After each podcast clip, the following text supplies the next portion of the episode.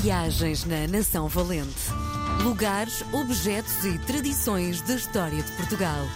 Com Helder Reis. Dia feliz porque recebo na RDP Internacional o meu amigo, o meu professor, o meu, se calhar, orientador emocional, Helder Reis. Nação Valente, lugares, objetos e tradições da história de Portugal fazem deste momento uma delícia, pelo menos para mim e para muita gente que nos ouve. É, para mim estes, também. Estes momentos Obrigado. de conversa aqui na RDP Internacional. És incrível. Bom, demos o pontapé de saída no teu regresso por causa das férias. Nós tínhamos falado bastante e, sobretudo, foi o livro que me acompanhou durante as férias. Sabíamos tão pouco sobre o amor. É a tua estreia como romancista. Como é que o público está a receber este livro? Oh, tem sido tão bonito. Ah, primeiro, eh, gostaste? Estás a gostar? Sim, sim, sim, sim, sim. Tem sido muito bonito. Engraçado, a minha mãe leu primeiro, sabe? Pronto, mas roubou-te está ali. Olha, eu tenho recebido mensagens que me deixam muito emocionado, são as melhores críticas que nós podemos ter, é, é de facto quem nos lê. E o mais bonito é quando tu fazes qualquer coisa, neste caso a escrita, e depois a pessoa beneficia disso, ou tenta usufruir disso, e toca nos pontos que quando estavas a fazer gostavas que as pessoas tocassem. E, e é isso que eu tenho vindo a sentir quando as pessoas eh, leem o livro e depois mandam mensagens ou fotografias com o livro em determinados ambientes, é tão bom, ei, ela percebeu aquilo, ei, sentiu aquilo, aquela cena vibrou.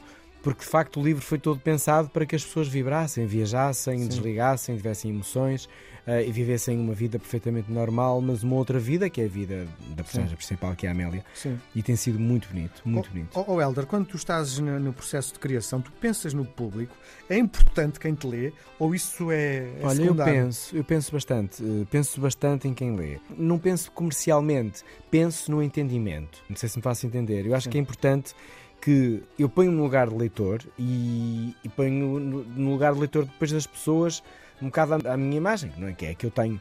E, e gosto de usar. Há coisas que eu gosto de fazer, tipo, gosto de usar frases curtas, gosto que as pessoas percebam muito bem o ambiente em que aquela personagem está. Falo da casa, do ar, para mim é importante, a roupa, para as pessoas visualizarem, sem ser muito exaustivo, mas para tu estás naquela cena e parece que estás lá dentro, porque sentes o cheiro das flores que eu disse que estavam em cima da mesa.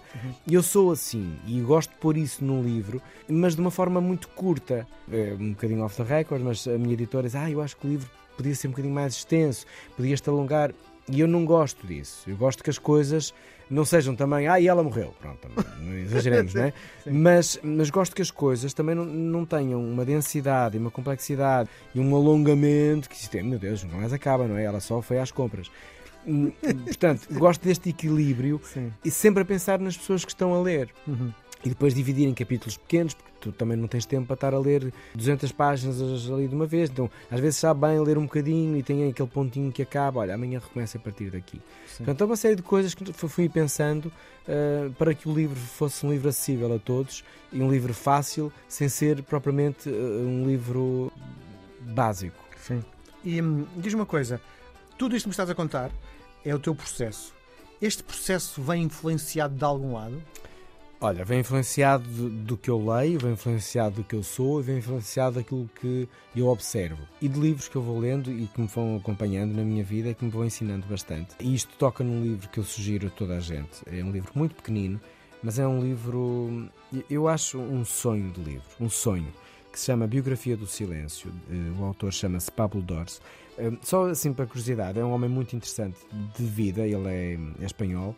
Eh, Ele é padre, filósofo, teólogo, escritor, crítico literário e tem um sentido estético muito interessante. É um homem com muito conhecimento, mas o livro é de uma singeleza, de uma simplicidade que aborda de facto a importância do silêncio na tua vida, de parares e de fazeres uma meditação. Não é um livro sobre meditação, é um é um livro sobre observação, sobre como é que tu és calado, que é uma coisa que eu apercebo-me imenso, que é, não sei se reparas nisso, mas como eu sou um bocadinho mais sensível a esta questão do barulho e do silêncio, Sim. as pessoas estão cada vez a falar mais alto e a falar mais e não se calam.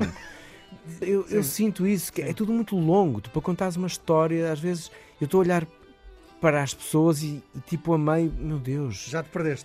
sim, já me perdi, é muita coisa, metem, ou estão muito sozinhas e necessidade de conversar, que é uma realidade, não é? Mas também eu acho que é, é um bocadinho falta de silêncio para tu te ouvires e perceberes o que é que é importante dizer e não dizer, não é? Uhum. O silêncio faz muitos milagres desses. E este livro são hum, capítulos muito pequeninos, portanto é ótimo para, para ler à noite. Ou de manhã, e é a reflexão dele e a incursão dele no mundo do silêncio e da meditação. Portanto, para todos nós inexperientes nestas duas áreas, esta biografia do silêncio é, é uma chapada a dizer: vês como é fácil e é possível.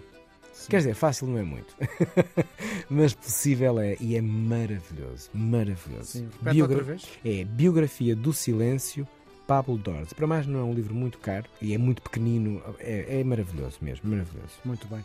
Com esta fechamos a edição de hoje, voltamos a conversar na próxima semana. Chico Beijo grande, até Beijinhos. Viagens na Nação Valente.